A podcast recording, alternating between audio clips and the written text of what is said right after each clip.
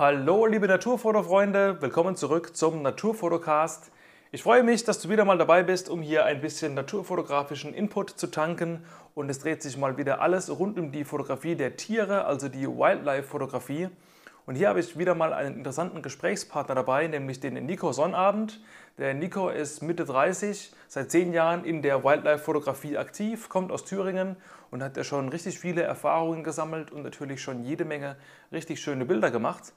Und die Folge heißt Random Talk Wildlife. Warum heißt die so? Das ist ein äh, etwas neues Format, das ich hier mal ausprobieren will neu eher von dem, was hinter den Kulissen passiert. Denn üblicherweise, wenn ich meine ähm, Interviews vorbereite, mache ich mir schon ein kleines Frageskript und äh, stecke mir so die Eckpfeile ab von gewissen Dingen und Themen, die ich beim äh, Gegenüber abfragen will, dass ich einfach so ein bisschen weiß, okay, in welche Richtung geht das Gespräch und ähm, was soll so der, der Kern des Gesprächs sein, also das Hauptthema, dass man am Schluss auch wirklich so eine, ja, wie so eine Überschrift hat, die dann auch am Ende der Titel der Podcast-Folge wird.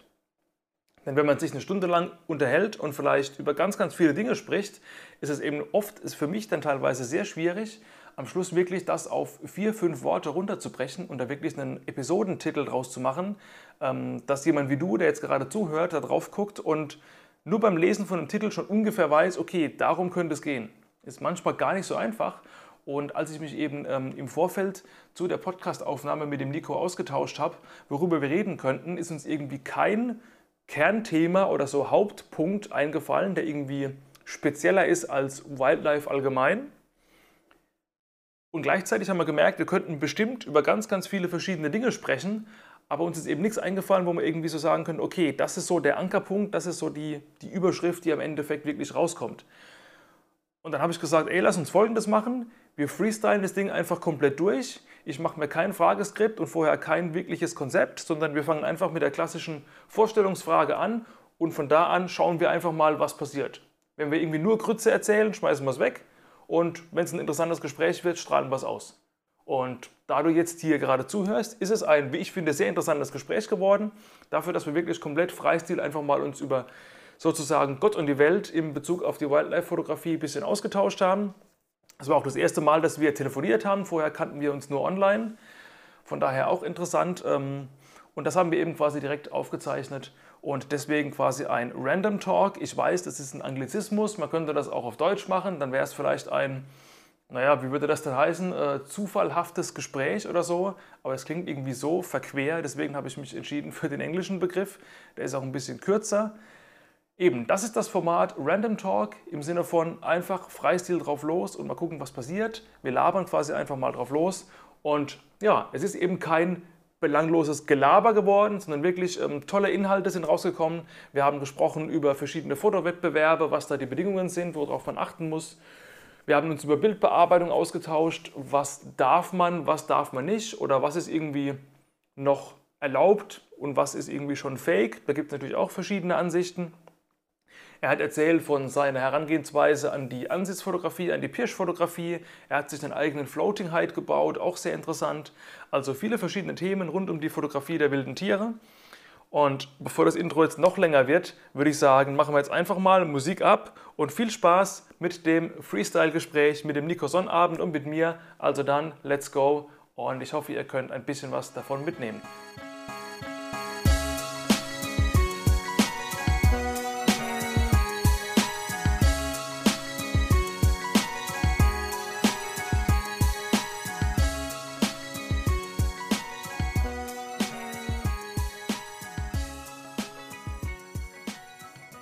So, einen schönen guten Abend nach Thüringen. Hallo Nico, ich freue mich sehr, dass du hier die Zeit nimmst und in meinem Podcast dabei bist. Ich habe es ja im Intro schon erwähnt, dass wir das Ganze hier mal ein bisschen äh, ja, ganz spontan und äh, random halten wollen. Und äh, ja, mal gespannt, was für Themen wir hier alles anreißen. Ich habe schon ein bisschen was im Kopf, aber eben, schauen wir mal, wo uns die Reise hinführt.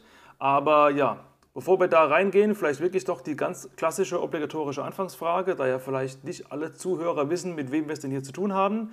Ähm, ja, stell dich mal kurz vor, verliere ein paar Worte über dich und deinen Einstieg und deine bisherige Historie in die Naturfotografie. Wie bist du da reingerutscht? Ja, hallo, schön, dass ich dabei sein darf. Äh, ich bin der Nico Sonnappen, bin jetzt im Februar 34 Jahre geworden und fotografiere seit circa elf Jahren. Am Anfang habe ich eher alles, alles, was es gab, fotografiert, vom Schmetterling über die Blumen, auch mal eine Hochzeit. Doch nach ungefähr vier, fünf Jahren habe ich festgestellt, es befriedigt mich nicht. Und, äh, das, und ich habe einfach versucht, immer mehr raus in die Natur zu gehen. Und von daher hat sich das angeboten, dass ich da auch äh, Fotos mache. Äh, mein Onkel, der ist Ornithologe und der hat mich dann öfters mal mitgenommen und der hat fotografiert auch. Und da bin ich dann äh, in die Vogelfotografie reingerutscht. Ja, und die Ausrüstung wurde immer mehr, immer mehr. Und ja, jetzt bin ich hier. Jetzt stehe ich da, wo ich jetzt bin. Okay, interessant. Ähm, Ausrüstung wurde immer mehr. Ähm, mit was hast du angefangen? Mit, mit was für einer Cam, was für ein Objektiv? Angefangen habe ich mit einer Canon äh, Bridgecam. Ich kann dir den Namen gar nicht mehr sagen. Ich glaube, eine PowerShot, irgendwas, die hier 20-fach Zoom hat. Mhm. Und äh, meine erste Spiegelreflex war eine EOS 550D ah. mit einem 70-300 von Sigma. Äh, genau wie bei mir. Genau gleiches Equipment ja. hatte ich auch am Anfang, ja. Witzig. Also das Objektiv, wenn man das jetzt vergleicht, was ein Zoom-Objektiv kann, also da, wenn man sich die Bilder anschaut, das ist wirklich erschreckend. Aber man hat halt, man hatte was zum Fotografieren. Und das hat sich dann gesteigert zu 7D. Und dann habe ich mir das 100, 400 von Canon gekauft. Und da hat man schon gesehen, was eigentlich möglich ist. Durch den Grob und die 400 Millimeter, das, da kam man wenigstens auch schön an die Tiere heran. Und ja, und jetzt momentan bin ich bei der Canon EOS 1DX, bei der EOS R und bei dem äh, EF500 zweiter Generation gelandet. Hattest du nicht das, äh, das 500er erste Generation vorher oder bin ich jetzt falsch? Nee, da bist du richtig. Das hatte ich vorher, genau. Okay. Kann ich auch nur wärmstens empfehlen. Okay, und warum dann der Switch? Weil die sind ja beide schon recht teuer und du musst ja wahrscheinlich erstmal irgendwie 3, äh, 5 vielleicht noch kriegen fürs alte, um dann nochmal irgendwie 5000, 6000 fürs neue zu investieren. Also warum nicht das alte behalten? Ist das, das 2 wirklich so viel besser, dass sich der, der Switch lohnt? Was ist da deine Erfahrung? Also am Anfang, bevor ich das 2 an der Hand hatte, dachte ich immer, dass die 1er Version ist das Nonplusultra. Und ich hatte dann die Möglichkeit, die Version 2 zu testen. Und für mich war ein ausschlaggebender Punkt schon mal das Gewicht. Weil es ist halt wirklich leichter. Es, man merkt es. Es sind fast, ich müsste jetzt lügen, 700 Gramm. Ja gut, das dass die Version 2 leichter ist. Und äh, der Bildstabilisator ist auch etwas besser.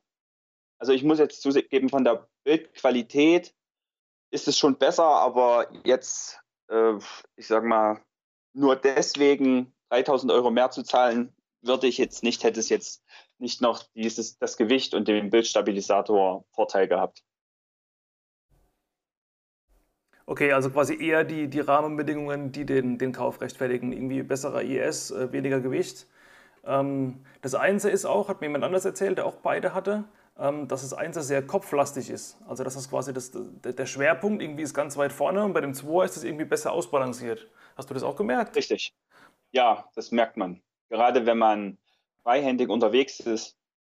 Und das ist, also das, das Anstrengende bei der Version 1, wenn man wirklich Touren macht, ohne Stativ und Pirschen geht, was ich hauptsächlich mache, im Sommer vor allem, äh, nach einer Stunde, anderthalb Stunden tun einen so die Unterarme weh, weil es ist wirklich, wie du schon sagst, das zieht so nach vorn, übertrieben gesagt, mit der 1DX geht es, weil die auch relativ schwer ist, aber man merkt schon einen Unterschied. Aber gut, mit dem, wenn ich jetzt überlege, wenn man auf Pirsch geht mit einem äh, 500er Mark II, okay, das ist leichter als das 1er, besser ausbalanciert vom Schwerpunkt her, aber das ist immer noch ein Riesenteil. Also gerade für irgendwie ja. so ein paar Stunden durch den Wald streunen, auf der Suche nach, mal gucken, was da kommt. Also ich habe selber keins, deswegen äh, stelle ich mir schon schwierig vor. Also ich bin ja froh, dass ich da in Anführungszeichen nur mein, äh, in Anführungszeichen kleines 150, 600 drauf habe. Das ist ja auch schon Trümmer genug für so eine Pirschtour. Nö, das funktioniert eigentlich ganz gut, muss ich sagen. Also da gewöhnt man sich dran. Weil am Anfang muss man ein bisschen warm werden. Mit, mit so einer großen Telelinse, sei es das 400er oder 500er oder 600er, muss man warm werden. Aber wenn man dann den Dreh raus hat und man weiß, wie man es tragen muss, ich lege es mir zum Beispiel öfters, wenn mir die Arme, wenn die Arme müde werden, lege ich mir das auf die Schulter und halte es nur an der Gegenlichtblende fest mhm. und laufe da. Das, also das ist schon, das funktioniert ganz gut, muss ich sagen. Und das 100-400 hast du auch noch oder ist das weg inzwischen? Das habe ich getan, das habe ich verkauft und äh, hatte lange Zeit gar keinen Zoom, Telezoom und habe mir Ende letzten Jahres, nee, Anfang dieses Jahres, die 100-400 Version 2 geholt. Und das ist wirklich, gerade, gerade zum Pirschen, ist das ein extrem geiles Teil, muss ich sagen. Ja, das soll sehr scharf sein, habe ich gehört. Richtig, richtig scharf. Ich war damit jetzt in, ich hatte das mal fünf Monate zum Testen äh, und da war ich bei den Gemsen in den Vogesen. Mhm. Und es ist einfach Wahnsinn, was, was diese Linse liefert.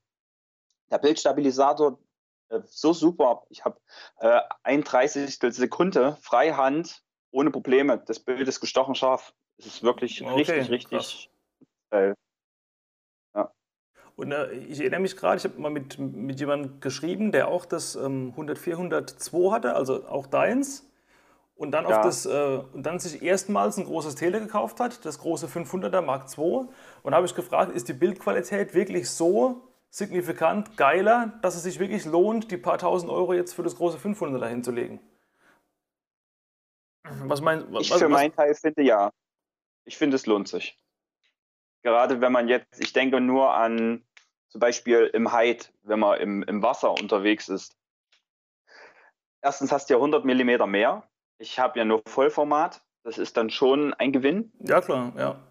Und, und äh, die hat F4 die, äh, das 100-400 hat F5 am langen Ende. Mhm. Und die Freistellung ist halt nochmal eine ganz andere. Also es stellt nochmal noch schöner frei. Ja, also lohnt sich wohl doch. Du hast es gerade gesagt, ja. im, äh, im, im, Wasser unterwegs. Äh, meinst du da irgendwie mit einer, mit einer Warthose mal durch, durchs Moor patrouillieren oder, oder wirklich so richtig drin mit Floating Height? Richtig mit einem Floating Height, also nicht das Originale. Ich habe mir selber eins gebaut, da ich bin Möbeltischler und habe Zugang zu einer CNC.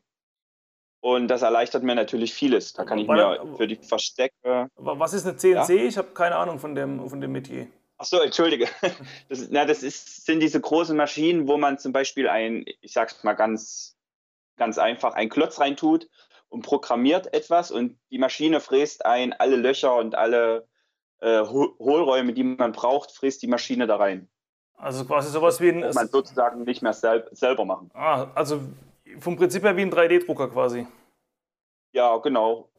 Richtig. Okay. Nur halt mit Holz und man kann halt auch große Sachen damit machen. Und da habe ich mir den Grundkörper für das Floating Height selber gebaut. Ja, nicht schlecht.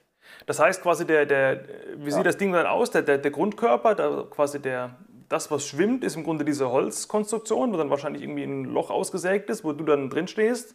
Vorne irgendwie eine kleine, äh, kleine Platte, wo dann die, ähm, das Stativkopf draufkommt. Und oben drüber ist dann einfach irgendwie einfach Zeltplaner drüber gespannt, oder? Nee, nee, also es ist schon ein bisschen komplizierter gewesen. Ich habe mir im Internet ähm, die Maße von dem Height, von dem originalen Height, frage mich nicht mehr wie, ich habe sie aber irgendwie rausbekommen und habe die Maße dann in der CNC in unserem Programm äh, übertragen, habe mir Trägerplatten, 10 mm Sperrholzplatten, die sind relativ leicht, aber stabil, äh, besorgt und habe die dann in der CNC auf das Maß fräsen lassen. Und dazwischen habe ich einen äh, 14er Styroporplatte, also 14 cm starke Styroporplatte, weil ich brauche ja auch Auftrieb, mhm. äh, geklebt und habe dann mit einem äh, heißen Draht kennst du vielleicht, womit man Styropor schneiden kann, habe ich dann einfach die Form, bin die Form nachgegangen und äh, die Plane habe ich mir im Internet bestellt. Das ist eine wasserabweisende äh, Plane gewesen, die man dann auf Meterrolle bestellen konnte mhm. und die habe ich dann zum Sattler geschafft. Und der hat die mir genäht und genietet und alles. Genau. Und das Grundgestell, was drauf ist, habe ich mir von meinem Onkel bauen lassen aus Edelstahl, da er eine Schlosserfirma hat. Oh, okay. Aber wenn ich jetzt mal überlege, ähm, ich weiß nicht, was, was kosten die, wenn man die, wenn man die fertigen kauft? Irgendwie so 600, 700 oder sowas? 1000 Euro. 1000 Euro, 1000 Euro. okay. Weil ich habe jetzt gerade überlegt, ob du mit Materialkosten dann wirklich signifikant billiger bist bei all, den, den, bei all dem Material. Oh, okay. 300 Euro habe ich bezahlt. Ich sage mal, die Arbeitsstunden darfst du jetzt nicht reinrechnen, weil es war ganz schön kompliziert, das, das alles dicht zu bekommen, den Schwimmkörper, dass da kein Wasser reinkommt. Mhm. Aber wenn man die Stunden wegdenkt, war das eine gute Sache. Und da ich jetzt die, die Produktion, sage ich mal, an der CNC alles schon eingestellt habe, wäre es auch gar nicht so kompliziert, nochmal eins zu bauen und das vielleicht noch zu verbessern, dass man es klappen kann oder, oder, oder. Ja, oder verbieten. Baust du nochmal drei, äh, machst du Floating Height Workshops und äh, kommst Geld wieder rein. Das. Ja, das Problem bei uns im Moment oder letztes Jahr war, wir hatten kein Wasser. Es war einfach alles trocken. Mhm. Es hat nicht geregnet und deswegen konnte ich letztes Jahr nicht einmal ins Wasser gehen, leider Gottes. Die, die Suche nach einem geeigneten Gewässer stelle ich mir ohnehin schwierig vor, weil im, im, Naturschutzgebiet wirst du einfach nicht so planschen dürfen wahrscheinlich oder vielleicht auch nicht wollen, weil es eben Naturschutzgebiet ist. Irgendwie in einem normalen Baggersee, wo äh, die ganzen Kinder rumschwimmen, macht es keinen Sinn.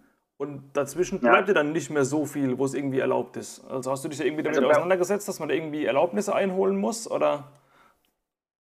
Also bei uns ist es relativ einfach. Da bei uns gibt es eigentlich kein Naturschutzgebiet. Wie jetzt oben in Norddeutschland, da gibt es ja überall Naturschutzgebiete. Aber wie bei uns in Thüringen, ähm, kannst du das eigentlich, vor allem die Gegend, aus der ich komme, ich komme aus dem Weimarer Land, da kannst du das, da kannst du getrost deinen Heid nehmen und ins Wasser gehen.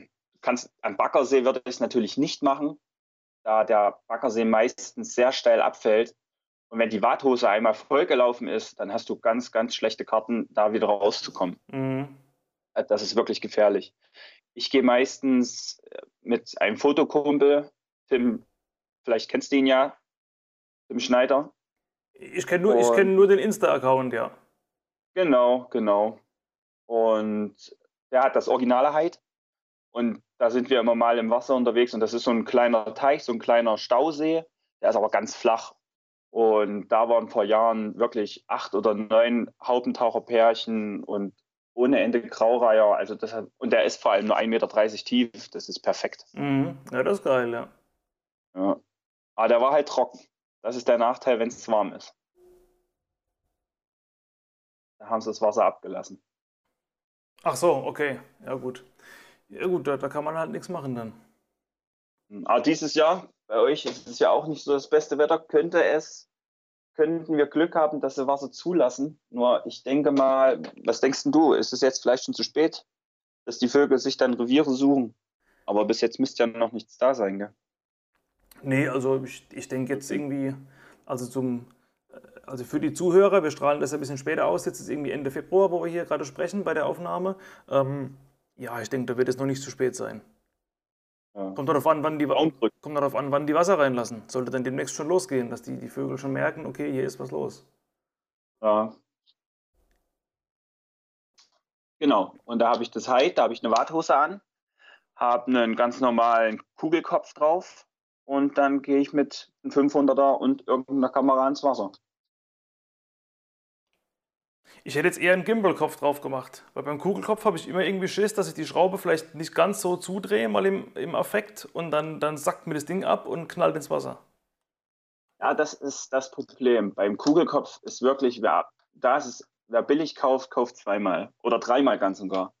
Also ich habe fast nur gute Köpfe und die kannst du so einstellen, dass du wirklich die Feststellschraube locker lässt aber der Kopf, äh, der Kopf bleibt trotzdem so starr, dass das Stativ sich bewegen kann. Das ist echt, dass du, wenn eine Aktion startet, dass du drehen kannst oder äh, das Objektiv schwenken kannst, wie du möchtest. Aber es kippt halt nicht nach vorne oder nach hinten oder zur Seite ab. Ja, das, das ist gut, wenn man das schon mal irgendwie, äh, wenn man das ein Gewissen beruhigen kann.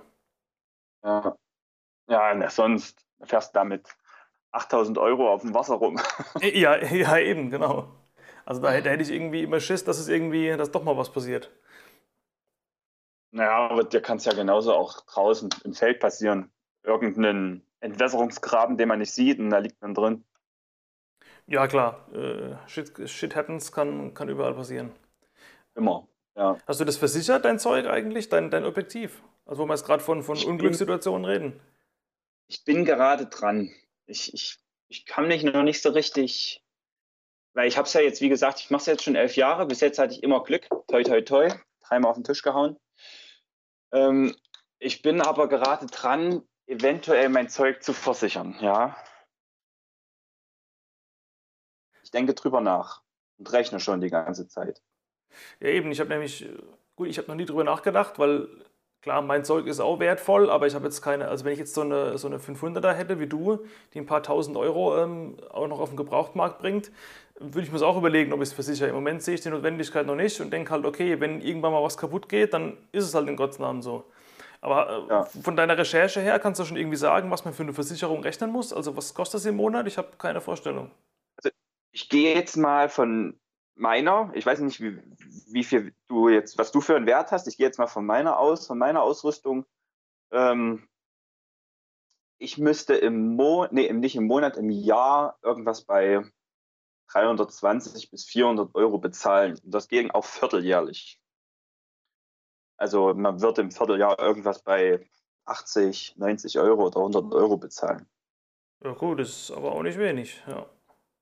Ja, das ist nicht wenig, genau. Und wenn man dann überlegt, elf Jahre lang ist jetzt nichts passiert und wenn man den Betrag mal elf nimmt, das ist dann schon ein guter Preis, den man sich hat, also den man gespart hat jetzt. Ja, eben, das ist halt die andere Seite. Ne? Wenn man den, den Preis im Grunde nicht an die Versicherung bezahlt, sondern einfach unter das Kopfkissen legt, äh, jetzt mal sprichwörtlich gesprochen, ähm, wenn dann wirklich mal was verschütt geht, kann man vielleicht davon schon wieder teilweise reinvestieren. Ne? Das ist immer so die Frage ja. bei Versicherungen. Ne? Lohnt sich oder lohnt sich nicht? Aber das Gute ist, manche, die bieten jetzt äh, wirklich so Sachen an, du kannst dein, ich sag mal, deine Ausrüstung hat eine, einen Preis von 20.000 neu und die sagen, du gehst ja nie mit allem, was du hast, weg. Deswegen kann man sagen, zu Hause ist alles versichert und wenn du unterwegs bist, versicherst du nur eine Summe X. Und das ist halt alles möglich. Mhm. dementsprechend zahlst du dann auch weniger. Und das ist schon, die kommt dir schon ziemlich entgegen, muss ich wirklich sagen. Ja gut, das macht aber Sinn. Ja, das ist ein gutes, gutes Konstrukt. Ja.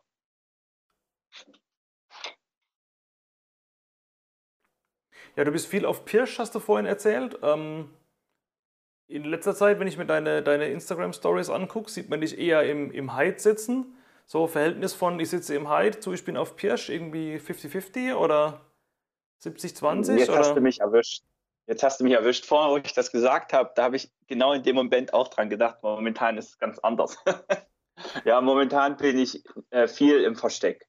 Da erstens das Wetter es nicht zulässt äh, und der Sturm, wir hatten jetzt wochenlang extrem starken Wind bei uns hier im Tal, im Thüringer Becken. Und da war es, ich habe es ein paar Mal versucht, aber das hat einfach, das hat nicht keinen Sinn gehabt. Die Rehe haben sich sofort gesehen, weil man konnte sich auch nicht leise bewegen und selbst wenn man Gegenwind gepirscht hat, haben permanent die Augen gedreht, so stark war der Wind. Ja, und da ich die Möglichkeit habe mit dem Hide, mit der, mit der Hütte und äh, die Fasane, die auch perfekt angenommen haben, nutze ich das natürlich. Also ich gehe so oft, wie, wie ich kann, solange wie ich auch Licht habe und Zeit habe, setze ich mich in das Versteck rein ja, und versuche mein Glück. Das Versteck ist ja auch Marke Eigenbau, ne? Alles, genau. Also ich habe bis jetzt nichts an Verstecken, außer jetzt zum Beispiel Tarnnetze oder mal einen, so einen Ganzkörperanzug, kennst du ja sicherlich, mhm, ja. Äh, gekauft. Aber sonst Verstecke baue ich alle selbst. Ja, das ist schon cool, ne? wenn man ein eigenes Hide hat. Äh, davon kann ich in der Großstadt hier lange träumen. Ähm, ja. Wie überbrückst du die Zeit, wenn du im Hide bist? Weil da kann ja mal sein, dass mal irgendwie zwei, drei Stunden gar nichts passiert. Also einfach ähm, ausharren, geradeaus gucken oder hast du dann irgendwie, keine Ahnung, Kopfhörer auf mit Musik oder Podcast oder guckst du nebenher auf dem Handy Netflix und guckst ab und zu mal hoch, ob irgendwie sich was bewegt oder wie machst du das so da drin? Eigentlich habe ich ja das Hide für Fuchs und Reh gebaut. Doch nach drei oder vier Mal ansitzen, wo es genauso war, wie du gerade beschrieben hast. Ich habe da wirklich sechs Stunden drinnen gesessen und es ist nichts passiert, aber wirklich auch gar nichts. Habe ich mir dann überlegt, äh, da es da hinten viele Fasanen gibt, äh, versuche ich doch die äh, Fasanhähne, weil es sind, um genau zu sein, drei bis vier Stück, die da hinten in dem kleinen Gebiet sind. Und die Grenze von allen vier Gebieten ist lustigerweise, was ich nicht weiß, genau vor meinem Heid. Also die treffen sich immer vor dem Versteck und äh, da geht es dann in irgendeiner Form ab. Okay, ja, witzig. Habe ich dann überlegt, einfach mit ein paar Körnern, dass die auch wirklich, äh, dass die auch da bleiben und äh, auch kommen am Tag, wenn ich da ansitze. Und das überbrückt die Zeit immens. Also da, wenn ich, Reh hatte ich noch gar nicht, Fuchs hatte ich erst einmal, den habe ich auch verkackt, weil ich habe einfach keine guten Bilder machen können. Und der Fasan, ich setze mich zum Beispiel um acht an, da kann ich drauf zählen, dass der spätestens halb zehn da war und da brauche ich kein äh, Netflix oder irgendwas, weil da würde ich alles verpassen. Ja, eben, das ist ja die Frage, ne? Weil manchmal sitzt man halt im Hyde und es passiert ewig lang nichts und man denkt, okay, ich könnte die Zeit jetzt irgendwie nutzen und mir zumindest irgendwie, keine Ahnung, äh, Musik hören, Podcast hören, was auch immer. Aber dann verpasst man ja auch was und vor allem, man hört ja auch keine, keine Rufe draußen. Also wenn ich mal irgendwo in einem, in einem Hyde sitze, dann bin ich wirklich immer komplett ohne Musik oder irgendwas und auch wenn es vielleicht mal langweilig ist, aber erstens, man weiß ja, dass es langweilig ist und zweitens ist man dann trotzdem noch irgendwie die ganze Zeit gespannt und, und lauscht und hört, ob es irgendwo raschelt, ob es irgendwo ruft und das macht ja auch den, den Reiz irgendwie aus. Ja, genau. Und ich denke mal, ihr seid ja auch öfters äh, mit mehreren Leuten im Hyde. Äh, ich kann mir da auch nicht vorstellen, ich selbst habe das noch nie gemacht mit mehreren Leuten, ich kann mir da auch nicht vorstellen, dass da extrem viel gesprochen wird. Weil genau, du willst ja, du willst ja hören, wenn was kommt. Weil es ist ja schade, du sitzt drei Stunden da drin und dann kommt endlich was und du guckst Netflix und verpasst die beste Situation, nur weil du irgendeine Serie guckst, die du zu Hause auch gucken könntest. Mm, ja, klar. Und genau. Ja, ich habe auch nichts im Ohr oder irgendwas. Ja. Nee, ich auch nicht. Eben, weil die, wenn man die Situation dann verpasst, dann äh, ärgert man sich ja schwarz zum Schluss und denkt, ey, scheiße. Also wenn ich jetzt überlege, jeder Ansatz, den ich beim Fasan mache, geht, geht mindestens bis um 12, von früh um 6, halb 6. Jetzt wird es ja schon relativ früh hell. Und wenn ich das zähle, wie viele Stunden das sind, also wenn ich da alles verpassen würde, nur weil man irgendwie abgelenkt ist, nee, konzentriere ich mich lieber. Natürlich schlafe ich auch mal ein, gebe ich zu. Mhm. Erwische ich mich auch immer wieder, dass mal der Kopf runternickt oder so, aber sonst ist man dann schon relativ gespannt, wie, wie du schon sagst man hofft ja immer, dass was kommt. Und meistens, und meistens ist ja so, dass die Tiere nicht mit Pauken und Trompeten kommen. Die kommen ja wirklich langsam, bedacht und da muss man schon aufpassen. Ja, eben, plötzlich sind sie da, so aus dem Nichts und man denkt, huch, wo kommt denn der jetzt her? Genau, genau. Ja, wenn du dann auf der, auf der Pirsch bist, um jetzt mal auf die äh, auf die andere Art äh, des Fotografierens zu gehen. Ähm, ja. Läufst du einfach durch den Wald und wenn sich irgendwo was bewegt, mal kurz stillhalten, ein bisschen verstecken und hoffen, dass er näher kommt? Oder gehst du dann einfach irgendwie an eine, an eine bestimmte Stelle und setzt dich da erstmal hin und wartest eine Zeit lang, jetzt über den Kopf, ob dann da was kommt? Also quasi so wie im Hyde, nur eben ohne eine Hütte außenrum? Hm, wenn ich Pirschen gehe, habe ich meistens äh, nur die Kamera und äh, ein Objektiv, meistens 500 damit. Oder jetzt ist 100, 400, kommt immer darauf an, auf was, ich, auf was für Ergebnisse ich haben möchte. Und gegebenenfalls einen Konverter. Und sonst äh, ziehe ich meistens gedeckte Kleidung an, Erdfarben oder wenn es jetzt grün ist, wenn es draußen schon jetzt die Natur fortgeschritten ist, irgendwas Tarnfarbenmäßiges. Aber sonst habe ich da nicht viel mit. Netz oder sowas. Wenn ich wirklich was sehe, dann würde ich mich irgendwo dahinter verstecken und hoffen, dass ich ein Bild bekomme. Und, aber sonst beim Pirschen kannst du nicht viel mitnehmen, weil du musst dich ja langsam bewegen, ruhig bewegen, nicht so viel Lärm machen. Und ja, ich bin eher so der, wie soll ich sagen, der Freilandpirscher. Im, im, weil bei uns, bei uns gibt es nicht viel Wald. Wir haben fast alles nur freie Flächen mit meiner Obst, äh, einer Streuobstwiese oder mal äh, ein paar Baumansammlungen, die 100 Quadratmeter haben. Da bist du aber auch innerhalb von von zehn Minuten durchgelaufen, sage ich mal. Mhm. Aber jetzt oben in Mecklenburg oder so, wo viel Wald ist, das gibt es bei uns hier nicht. Ich habe immer wieder festgestellt, wenn wir in Mecklenburg waren, dass ich überhaupt nicht pirschen kann im Wald. Da, da denkt man wirklich, eine ganze Kompanie läuft da durch, weil ich so laut bin, weil ich überall drauf trete. Das gibt es halt bei uns alles nicht. Dafür hast du dann aber doch bei, bei euch in dem freien Feld das Risiko, dass die Tiere dich schon auf äh, gefühlten Kilometer Entfernung schon sehen. Also das stelle ich mir dann auch schwierig vor. Das kann ich dann wiederum. Das, weil ich mit den Gegebenheiten hier groß geworden bin und das mhm. Fotografieren so gelernt habe, kann ich das. Ich kann zum Beispiel über 300 Meter auf dem Boden äh, langgleiten, wie man bei der Bundeswehr sagt. Das Objektiv auf dem Unterarm genommen und dann nur auf dem Ellenbogen und auf den Knien nach vorne. Da habe ich überhaupt kein Problem damit. Durch ein Weizenfeld oder irgendwie oder über eine Wiese. Dass man schön tief ist und die Tiere einen nicht mitbekommen. Mhm. Ja, das ist aber schon nicht unanstrengend. Also Respekt. Das ist ja. es. Also anstrengend ist es auf jeden Fall. Na gut, brauchst du kein Fitnessstudio mehr, ne? Naja, man macht, ich mache nebenbei noch äh, Fußball aktiv. In, Im Verein, da habe ich auch dreimal die, äh, zweimal die Woche Training und einmal am Wochenende Spiel. Also das kommt eigentlich schon zugute. Ja gut, klar, dann, dann ist man aber auch sportlich ausgelastet mit äh, Ob ja. Objektivstämmen sozusagen und äh, Fußball noch. So. Auf jeden Fall. Auf jeden Fall.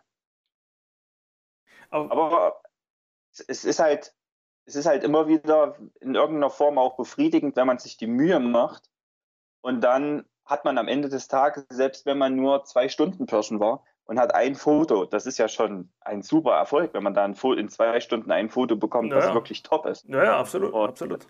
Total geiles Gefühl, wenn man selbst total die Strapazen hat durch irgendwelche Wiesen robbt und nass ist und dann gegebenenfalls, wenn man Pech hat, noch irgendwie im Schlamm stecken geblieben ist und dann stinkt, aber trotzdem ein geiles Foto hat, das ist doch total genial.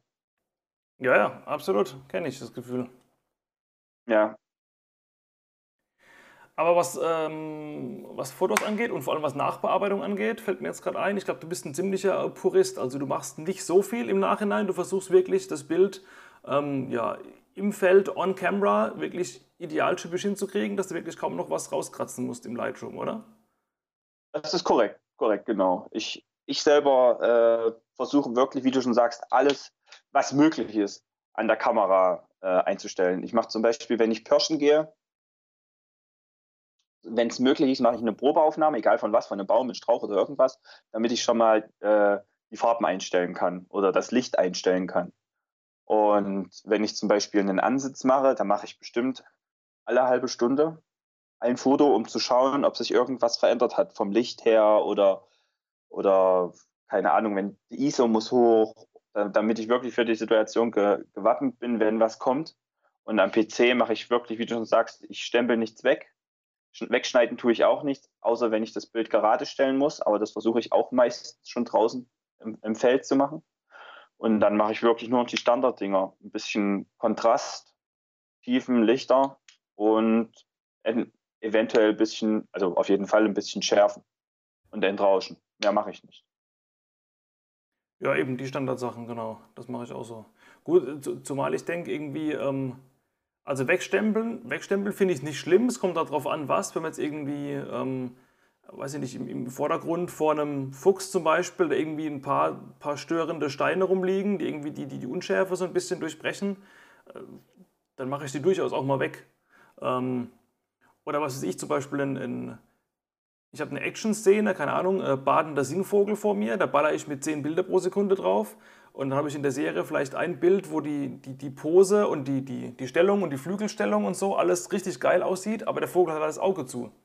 Und eine Zehntelsekunde später habe ich ein Bild, wo die Pose scheiße ist, aber er hat das Auge offen. Und da bin ich auch schon mal im Photoshop hingegangen und habe einfach die Augen ausgetauscht. Weil die Situation ist halt im Grunde nach die gleiche. Kann man jetzt natürlich sagen, okay, das ist ja schon irgendwie zusammengefaked. Ähm, aber das ist irgendwie, ja, eine, eine, in Anführungszeichen, Fakerei, die ich für mich noch vertreten kann, sag ich mal. Oder sagst du, ey, du spinnst doch, wie kann man nur? Ach, Quatsch, das kann jeder für sich selbst entscheiden. Aber auf so, eine, auf so einen Gedanken bin ich ja noch gar nicht gekommen. das ist eigentlich gar nicht so dumm. Abgesehen davon, dass ich das wahrscheinlich gar nicht könnte. Weil ich bin im Photoshop, ich, mein, mein Bild bearbeite ich so, ich sag mal, in einer Viertelstunde, 20 Minuten maximal. Mhm. Länger, länger habe ich auch gar keine Lust, mich daran aufzuhalten, weil dann mache ich lieber in 40 Minuten zwei oder drei Bilder statt 40 Minuten für ein Bild. Und ja, ich sag mal, man muss auch immer sehen, wofür man die Bilder verwendet. Wie zum Beispiel, wenn du die Bilder nur fürs Internet brauchst, dann kannst du natürlich stempeln und wegschneiden und rein äh, reinkopieren, was man will, weil es fragt ja eh da niemand nach. Aber wenn man zum Beispiel bei Wettbewerben mitmachen will, die wirklich auch sagen, wir möchten das RAR dann haben, äh, dann sieht das schon ganz anders aus. Ja, ja stimmt. Das, das ist was, wo ich noch nie drüber nachgedacht habe, weil Wettbewerbe habe ich auch schon ein paar mitgemacht, äußerst erfolglos bisher. Ähm, aber stimmt, die schreiben auch immer dazu, im, im Falle dessen, dass das Bild in die engere Auswahl kommt, wollen wir die RAWs sehen. Ähm, ja, da wäre halt die Frage, ob die dann wirklich darauf gucken, ob man irgendwie ein paar Kieselsteine weggestempelt hat. Und ähm, da schauen die drauf. Also du darfst bei den, bei den besseren, ich sag mal, es gibt natürlich Wettbewerbe wie Oh, darf man hier einen Namen nennen? Man darf alles, ja. Ja, wie zum Beispiel Blende. Ja, ist ein cooler Wettbewerb, aber da kannst du alles einsenden, was du willst. Ja, da kann das Fahrrad am Himmel fahren. Das interessiert da niemanden. Aber wenn du jetzt äh, wirklich wie jetzt Glanzlichter oder GTT oder sowas, ja, äh, sieht das schon ganz anders aus. Wenn du da zum Beispiel ein, zwei kämpfende Bussarde hast und der eine hat halt die Feder von den anderen im, im Auge und du denkst dir, Mensch, in der nächsten Szene ist, wie du schon sagst, das Auge scharf, aber der Rest nicht. Und das wird aber in den anderen Bild besser aussehen und kopierst das rüber. Das würde nicht funktionieren. Mhm. Das würden die schon sehen. Oder wenn du irgendwas wegschneidest. Du darfst natürlich, wenn du, ich sag mal, dein Bild ist 3% aus dem, äh, aus dem Wasser und du machst du beschneidest, du nimmst dein Werkzeug, dass du das Bild gerade stellst und dann fallen halt drei Prozent vom Bild am Rand weg. Da sagt niemand was. Wenn ich es zu übertreiben darf man es halt. Ich überlege jetzt gerade, bei Glanzlicht habe ich einiges eingereicht. Ähm, da ist jetzt auch nichts, wo irgendwie so äh, Augen ausgetauscht sind oder krass was weggestempelt sind, aber zugeschnitten sind die schon, die Dinge. Also das ist wirklich noch. kommt immer darauf an, wie stark. Ja, teilweise, ich denke mal, teilweise schon ein gutes Stück, also teilweise schon irgendwie, keine Ahnung, ähm, nochmal ein, ein, ein Drittel reingekroppt oder so. Hm, ich, ich, das ist immer so eine Frage. Also ich denke, das ist dann schon zu stark. Weil die wollen ja wirklich, die wollen ja wirklich, dass du, dass du dir Gedanken machst, wie könnte ich im dümmsten Fall, äh, wie es der Chris Kauler gesagt hat, im letzten Interview, was du hattest, er versucht dann halt auch das nächste Mal, okay, ich muss näher ran und die Kamera mehr nach links drehen. Mhm. Weißt du, wie ich meine? Ja, klar, das ist natürlich auch die, äh, die Ideallösung, dass man es quasi direkt äh, on, on camera richtig gut hinkriegt. Aber gut, klar, die, die, ja. wenn die Wettbewerbshüter irgendwie die Regeln aufstellen, klar, dann ist das, ist das absolut legitim und nachvollziehbar. Ähm, ja, gut, wenn ich jetzt wegen sowas disqualifiziert werden sollte, würde ich halt sagen, okay, so what, ist halt irgendwie. Ich finde es nicht schlimm, wenn man ein Bild auch mal krasser zuschneidet und reincroppt. Oder wenn man einen Horizont, der irgendwie komplett schief ist, auch mal ein bisschen stärker gerade zieht oder so. Also das sind alles irgendwie Eingriffe, wo ich sage, okay, der Wettbewerbshüter mag scheiße finden, ist in Ordnung. Ähm, aber das macht das Bild irgendwie nicht unnormal oder so. Wenn ich jetzt irgendwie ein Bild von der Wiese habe, wo zwei Busser kämpfen und ich retuschiere noch einen Seeadler rein, ja, das ist offensichtlich äh, reingeschoppt, reingefaked. Ja, das, das kauft einem keiner mehr ab. Aber so, so kleinere Sachen, irgendwie, was für mich noch unter Bildkorrektur läuft, äh, finde ich dann schon in Ordnung. Also nur für mich ja, jetzt. Natürlich, warum auch nicht? Ist ja auch, ist ja auch völlig in Ordnung.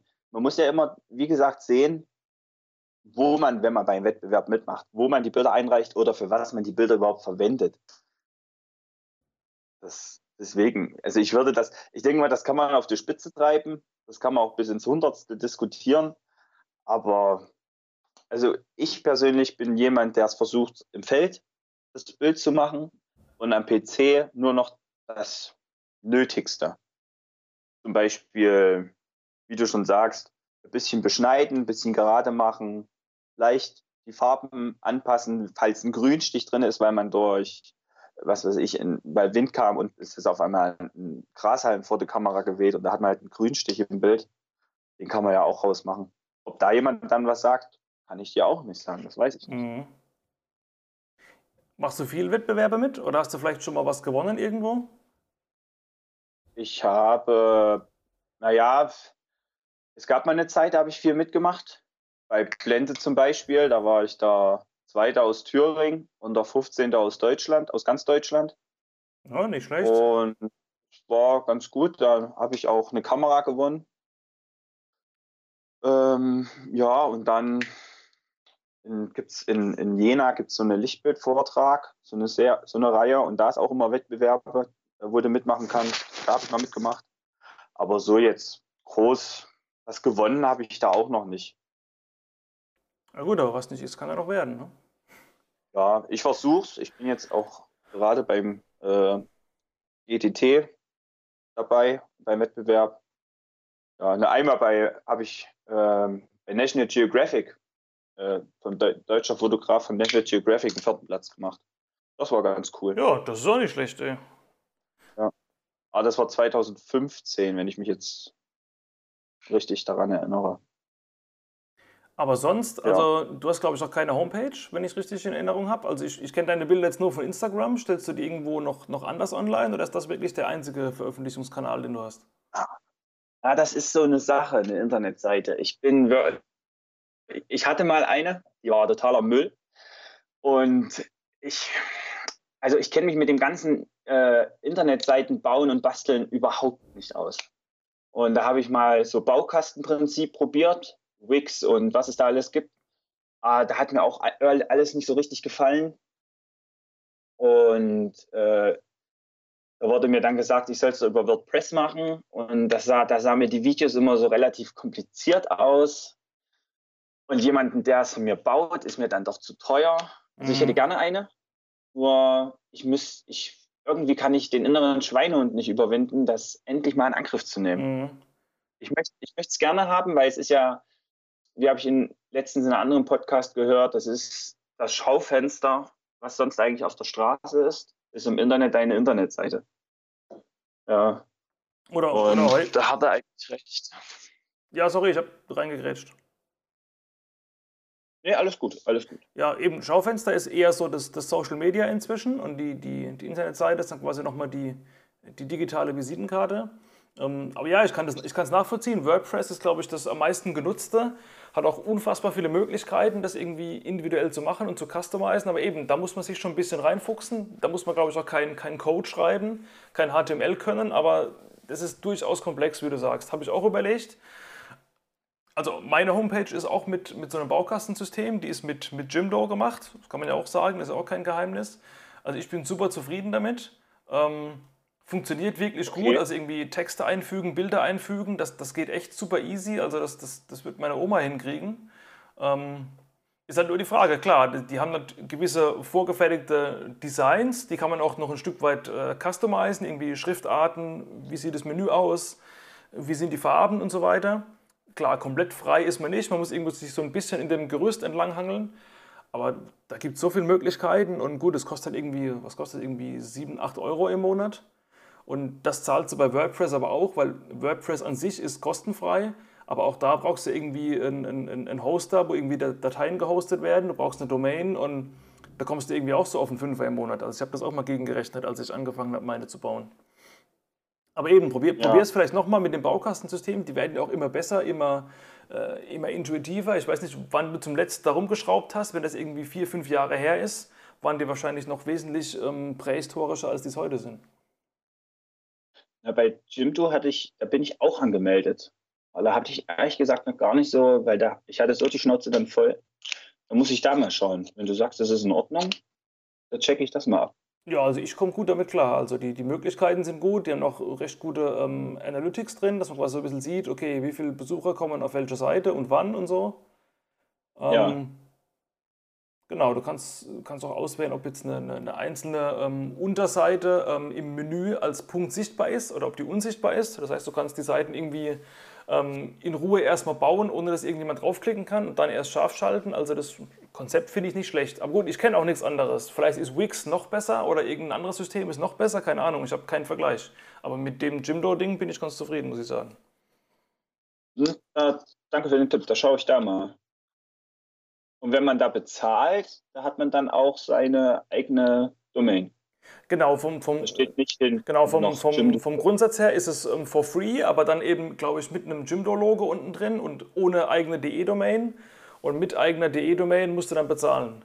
Und es geht auch nicht, das war nämlich meine Überlegung, dass ich die, die kostenlose Version nehme und mir die DE-Domain irgendwo anders registriere, weil die kostet nur 20 Cent im Monat oder so und dann quasi das verlinke. Aber Jimdo ist natürlich auch nicht doof und sagt, ey, das unterbinden wir mal schön und äh, wenn schon, ja. dann bezahl bei uns und kriegst du bei uns deine Domain. Aber eben die, die 7, 8 Euro oder was es ist im Monat, das ist verkraftbar und editierbar ist es wirklich einfach.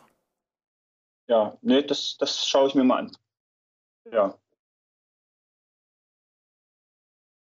Eine Frage, die mir noch einfällt, du bist auch GDT-Mitglied. Ähm, mhm ich bin noch am Schwanken, ob ich das machen soll, weil ich irgendwo überlege, okay, was ist der Benefit, außer dass ich mir auf ein Schild schreiben kann, ich bin GDT-Mitglied, so ein kleiner Kredibilitätsbooster im Sinne von, ich bin äh, Mitglied der erlauchten Gemeinschaft derer, die es können, so ungefähr. Klar, ich habe Zugang zu den Regionalgruppen, ich kann mich irgendwie mit anderen vernetzen, was auch geil ist, aber ansonsten ist es eigentlich nur irgendwie so, ein Stempel auf dem Türschild irgendwie so gefühlt? Oder was sind deine Erfahrungen oder was war deine Motivation, da reinzugehen? Ich war mal auf, ich war in der 2017 oder 16 oder wann das war zur Fotokina. Da war, glaube ich, auch ein Stand von der GTT, wenn ich jetzt richtig bin. Irgendwo war ich auf jeden Fall mal bei einem Stand und da habe ich mit denen gesprochen und das war wirklich sehr angenehm und die waren alle sehr nett. Und und äh, ja, und da haben die mir gesagt, ich kann doch mal im Internet schauen, wie das alles funktioniert. Und da habe ich dann auch mit manchen gesprochen und ich wollte schon vor Jahren, ich wusste nicht, dass es da Unterschiede gibt für Mitgliedschaft. Es gibt ja den, den äh, jemanden, der nicht bezahlt. Das ist der freie, der freie Mitgliedschaft. Dann gibt es äh, die Bezahlversion, die ich habe. Und dann gibt es nochmal voll, die, die Vollversion oder Vollmember. Und da zahlst du, glaube ich, nochmal etwas mehr. Was die dann für einen Vorteil ist, hat, kann ich dir nicht sagen. Ja, und ich ähm, wollte schon vor vielen Jahren mit in, in die GDT eintreten und hatte mit einer aus Erfurt, mit der Regionalgruppenleiterin Thüringen und äh, Südbayern äh, oder Nordbayern äh, Kontakt. Und die hat sich dann immer ein paar Fotos von mir angeschaut und hat auch gesagt, ja, kannst, kannst gerne reinkommen und bla bla bla. Und letztes Jahr, Anfang letzten Jahres, bin ich dann äh, komplett fest eingetreten. Und da bekommst du halt viermal im Jahr einmal das GDT-Magazin, was echt ein richtig schönes Magazin ist. Oh, okay. Du, das wird dir immer zugeschickt, viermal im Jahr. Mhm. Und du kannst beim deutschen, äh, beim Wettbewerb mitmachen. Deutscher Naturfotograf. 2020 momentan. Und, Ach, das, das kann man äh, als Externer gar nicht. Nee, kannst du. Ich habe es jedes Jahr gemacht. Und irgendwann wurde ich von der GDT angeschrieben, warum ich denn eigentlich mitmache, wenn ich gar kein Mitglied bin. Ach so, die, die, du hast quasi mitgemacht, ohne ja. zu wissen, dass du von vornherein chancenlos bist. Richtig. Okay. Genau. Und da wurde ich dann irgendwann mal angeschrieben von der GDT, warum ich denn eigentlich mitmache, wenn ich gar kein Mitglied bin. Und ich kann es doch, ich soll mich doch bitte anmelden, dass meine Bilder überhaupt in die Wertung kommen. Die wurden sozusagen von vornherein immer gleich weggeschmissen. Ich dachte immer, ich bin so schlecht, dass sie nicht mal eine, eine. RAR-Datei von mir haben wollen. Aber ich war nicht mehr angemeldet, ich war gar kein Mitglied. Deswegen, das ist nur intern. Und der europäische äh, Naturfotograf des Jahres, da kann, da kann ja jeder mitmachen für 35 Euro oder mhm. 38 Euro. Genau. Da könntest du dich jetzt sozusagen auch anmelden und könntest Bilder einreichen. Eben, da ist halt wie bei, bei den ganzen großen Wettbewerben, ist halt die, die Startgebühr so ein bisschen der Filter, weil eben nicht, nicht, nicht jeder Hans Wurst äh, schickt da mal was hin, wenn es irgendwie 20, 30 Euro kostet. Ähm, genau. Aber ja, mal schauen. Mal schauen, ob bei Glanzlichter was rauskommt. Ich habe vor ganz vielen Jahren mal bei Glanzlichter mitgemacht. Und es kommt immer darauf an, wie man es formuliert. Wenn ich es positiv formulieren will, könnte ich sagen, ich habe 4000 äh, Leute hinter mir gelassen. Und wenn ich es negativ formulieren will, kann ich sagen, ich war auf Platz 12.000 von 16.000. Dann nimm erstens. Ja, genau. Ich bleibe bei erstens, glaube ich. Das kommt immer gut an, wenn das erzählt. ja. ähm, Aber ist die, ist, das, ist die Entscheidung schon durch oder ist die erst noch? Nee, ein, also ein, Einsendeschluss war Januar und keine Ahnung, bis wann die entscheiden. Okay. Weil da hatte ich nämlich auch mitgemacht. Ich kann dir gar nicht sagen, was da. Aber die wollten von mir auch nichts sehen. Also bis, Ich hab keine ja, Ahnung. bisher habe ich nichts gehört. Also entweder lesen die noch aus oder sie haben mich direkt entsorgt. Keine Ahnung. Hm. Aber du kriegst, glaube ich, wenn du da mitmachst, so ein Buch, oder? Weil du hast ja das Geld bezahlt. Das letzte Mal, wo ich mitgemacht hatte, ist schon einige Jahre her, da gab es dann das Buch von den Bildern, von den Siegerbildern. Ah, okay. Boah, äh, nee, keine Ahnung, ob das, äh, ob das alle kriegen, die mitmachen oder nur die, die irgendwie im, im Gewinnerpool dann sind. Keine Ahnung, kann gut sein. Habe ich nie geguckt. Hm. Ja, und bei GTT ist es auf jeden Fall so, dass du da wirklich schauen musst, wie du deine Bilder bearbeitest oder beschneidest oder, oder, oder. Da ist es auf jeden Fall so. Die, Mhm. die kontrollieren ja auch alles nach. Da ist ja auch oft genug schon rausgekommen, dass, du kennst ja das sicherlich mit dem Ameisenbären, der in Brasilien an, eine, an so einen Termitenbau gestellt wurde. Mhm. Kennst es ja. Oder der Wolf, der da mal über das Tor gesprungen ist und da haben sie aber rausbekommen, dass der ähm, ein gezähmtes Tier war. Dass der an Menschen gewohnt war, äh, gewöhnt war. Und das forschen die halt alles nach. Also das ist schon, finde ich schon ganz cool, den Wettbewerb, muss ich sagen. Ja, eben, da hat man halt nur Chancen, wenn man es halt richtig hinkriegt und das nicht eben irgendwie zusammenfaked. Ne? Ist, ist ja auch richtig irgendwo. Richtig, weil ich ärgere mich immer, wenn du zum Beispiel bei solchen Wettbewerben äh, mitmachst, wo, klingt vielleicht bescheuert, aber wo jeder mitmachen kann und dann gewinnt da als erstes Bild irgendein Wasserglas, was auf dem Tisch steht und du denkst dir, ja, das, ich, ich sehe den Sinn nicht. Ja, In dem Bild. ja absolut. Und davon bin ich irgendwie zum Glück weg, weil ich habe mich ja immer so geärgert. Und das macht einen eigentlich nur verrückt. Ja. Was hast du noch für Ziele fotografisch? Das ist vielleicht so die, die, die, die Abschlussfrage, die ich oft stelle den Leuten. Also irgendein ein Wunschbild, wo du sagst, ey, ich will genau das Tier an der Stelle vor dem Hintergrund und wenn ich das fotografiert habe, dann äh, kann von mir aus meine ganze Kameraausrüstung den Bach runtergehen, aber dann habe ich irgendwie so mein, mein Endziel erreicht. Gibt es da so irgend sowas oder irgendeine, irgendeinen Ort, wo du noch hin willst? Oder? Ich war, also ich möchte gerne nochmal, wir waren 2016, glaube ich, auf Spitzbergen, da möchte ich gerne nochmal hin. Oh ja, das, das ist bestimmt geil, ja. Ja, es war richtig cool, richtig, richtig geil. Und viele sagen vielleicht Löwe, Elefant und sowas. Ich möchte aber gerne mal einen Steinkauz. Das ist für mich, weil den gab es nämlich mal bei uns im Ort, in meinem Heimatort vor 30 Jahren, 35 Jahren. Und durch die äh, Monokultur und alles und Landwirtschaft ist der leider, leider äh, ausgestorben bei uns in der Region. Ah, schade, ja. Und deswegen, ich möchte unbedingt mal einen Steinkauz fotografieren. In jeglicher Form. Als Silhouette, in Action, bei der Balz, die Jungen, wenn sie füttern. Ich, ja, mir ist es eigentlich auch egal, ob ich ein Tier schon tausendmal fotografiert habe. Ich fotografiere das auch nochmal tausendmal, weil da kommt immer wieder was anderes bei raus. Ja, absolut. Ich bin da ganz einfach gestrickt. Aber ein Steinkauz, das wäre, das steht bei mir ganz oben. Ja, ist auch noch eins meiner äh, Wunschmotive. Ich hatte neulich meinen ersten, aber das war halt so ein. Ich wollte gerade sagen, du hast doch letztens einen Ich gehabt. habe letztens einen gehabt, ja, aber auch- mit, mit Hilfe von jemand, äh, der mir vor Ort geholfen hat. Äh, Grüße an den Namensvetter Jochen aus Stuttgart an dieser Stelle. Ähm, äh, genau, aber bei mir hier in, in Mannheim und Umgebung, ich habe auch keine Ahnung, wo da welche sind. Also da, ich habe auch noch nicht groß recherchiert, muss ich sagen. Vielleicht sollte ich das mal angehen, aber es sind auf jeden Fall coole Vögel und da bin ich auch mal ähm, drauf und dran, da vielleicht noch irgendwie ein paar bessere Bilder hinzukriegen. Ja, mal sehen, wer zuerst von uns irgendwie ein taugliches Bild kriegt. Weil mein erstes war ganz okay, aber das war eher so ein, so ein Suchbild und verrauscht und okay, das geht natürlich noch besser, ist klar. Also ich kenne es ja jetzt nur vom Instagram und das, ich fand das cool. Ich fand es schön, wie der da aus dem Loch geschaut hat. Das war in, vor allem es war ein natürliches Loch. Es war kein, kein gesetzte, äh, keine, keine Röhre. Also ich fand es schön. Ich, mir hat es gefallen. Ja, cool. Nee, danke, danke. Ja, das war so ein Bild, wo ich sage, irgendwie für Insta reicht's. Ich würde mir jetzt nicht als, als Poster an die Wand drucken, weil dafür ist dann doch die Qualität zu schlecht. Ähm, aber das ist halt der Vorteil von einem Handybildschirm. Da kann man halt auch viele Bilder ähm, verwenden, die auf dem Handybildschirm geil aussehen, aber eben die dann im, auf dem großen Bildschirm vielleicht doch ein bisschen, naja, ein bisschen grenzwertig sind. Ja, ja. Oder machst dann, wenn es zu dunkel wird, gehst auf Schwarz-Weiß vor Ort. Das funktioniert auch.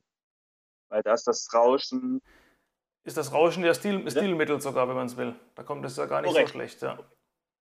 Ja. Weil ich sag mal, da könntest du vielleicht sogar noch eine halbe Stunde weiter fotografieren. Ja, stimmt, könnte man mal probieren. Kann ich mir merken fürs nächste Mal. Ja. Ja, Stichwort nächstes Mal. Ich gucke jetzt mal auf die Uhr. Wir haben jetzt äh, schon äh, fast eine Stunde rum hier. Ähm, oh. Wir könnten bestimmt jetzt auch noch weiterreden, aber ich hätte jetzt gesagt, wir machen jetzt hier langsam mal vielleicht mal den Cut rein und wer weiß, vielleicht nehmen wir irgendwann mal einen zweiten Teil auf. Also an alle äh, Leute, die gerade zuhören, wenn ihr irgendwie Bock habt, ähm, schreibt gerne mal irgendwie bei, bei Insta, bei Facebook oder wo auch immer eine Nachricht, entweder beim Nico oder bei mir. Gut, Nico, dann würde ich sagen, bevor wir hier die Kopfhörer ausstöpseln, kannst du, wenn du willst, gerne noch mal ein paar ähm, ja, letzte Worte an die Menschheit richten, äh, bevor wir hier ausmachen. Ähm, Tipps geben, nochmal Werbung machen. Äh, Stichwort Werbung, deinen Account von Instagram werde ich natürlich in der Podcast-Folgen-Beschreibung verlinken, dass auch alle Zuhörer genau wissen, wo sie draufklicken müssen, dass sie dir folgen können und deine Bilder bestaunen können. Aber eben, vielleicht, wie gesagt, machen wir nochmal einen zweiten Teil irgendwann. Wollen wir die Hörer jetzt mal nicht äh, überstrapazieren. Und ähm, Genau, wenn du noch was loswerden willst am Schluss, hau gerne mal raus. Und ansonsten würde ich sagen, machen wir dann hier mal die Mikrofone raus. Ja, Jochen, ich danke dir, dass ich da mitmachen durfte. Und es hat mir sehr viel Spaß gemacht. Und ich kann eigentlich allen Zuhörern nur sagen, geht raus, seid kreativ. Und wenn mal irgendwas nicht funktioniert beim Fotografieren, irgendein Tier kommt nicht oder irgendein Bild wird nichts, versucht es nächsten Tag wieder was anderes bringt eigentlich nichts. Dann Kopf in den Sand zu stecken, das hat keinen Sinn. Es muss immer weitergehen. Ja, kurz und knackig. Das ist auf jeden Fall ein guter Tipp.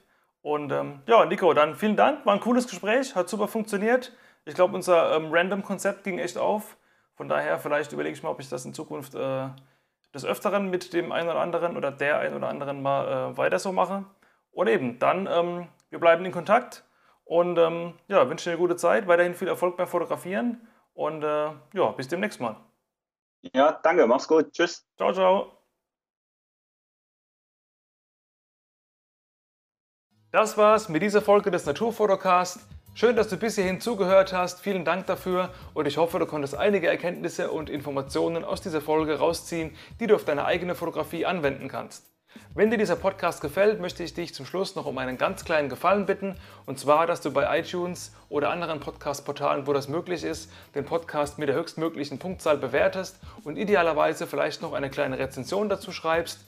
Das hilft mir, dass der Podcast größere Bekanntheit erlangt, in den Charts höher rankt und dadurch noch weitere Fotografen, wie du einer bist, die Möglichkeit erhalten, diese ganzen Episoden hier zu hören und Inspiration für ihre eigene Fotografie zu tanken. Wenn du Interesse an weiteren Inhalten von mir hast, dann schau gerne mal auf meiner Homepage kellerfoto.de vorbei. Dort biete ich dir unter anderem meinen kostenlosen E-Mail-Newsletter, in dem ich in unregelmäßigen Abständen immer mal wieder Tipps, Tricks, Erfahrungen und Inspirationsquellen rund um das Thema Naturfotografie verschicke. Also kein Spam, sondern wertvolle Inhalte für dich, die es nur auf diesem Kanal gibt. Direkt als Eingangsgeschenk, wenn du dich registrierst, bekommst du mein 40 Seiten langes kostenloses E-Book Fliegende Vögel fotografieren. Wenn du also in diesem Bereich dich verbessern willst, kann ich dir nur empfehlen, da mal reinzuschauen. Selbst wenn du dieses Buch nicht brauchen solltest, einfach diese erste E-Mail löschen und warten, was da noch kommt. Wenn du deine Bilder mit der Software Adobe Lightroom Classic CC bearbeitest, biete ich dir auch einen kompletten Videokurs an, in dem ich dir zeige, wie du deinen Workflow signifikant verschlanken kannst, ganz viele Abkürzungen, die Lightroom selbst bietet, einfach umsetzen kannst und somit deine Bildschirmzeit um 80% schrumpfen kannst. Dann hast du viel mehr Zeit für das eigentliche Fotografieren oder sonstige kreative Arbeit und musst dich nicht mehr in Lightroom zu Tode verwalten und tausende Regler schieben. Das geht nämlich wesentlich einfacher kellerfoto.de, schau da einfach gerne mal rein. Und das war's an dieser Stelle mit mir nun wirklich. Bis zur nächsten Folge, wir hören uns. Bis dahin, dein Jochen.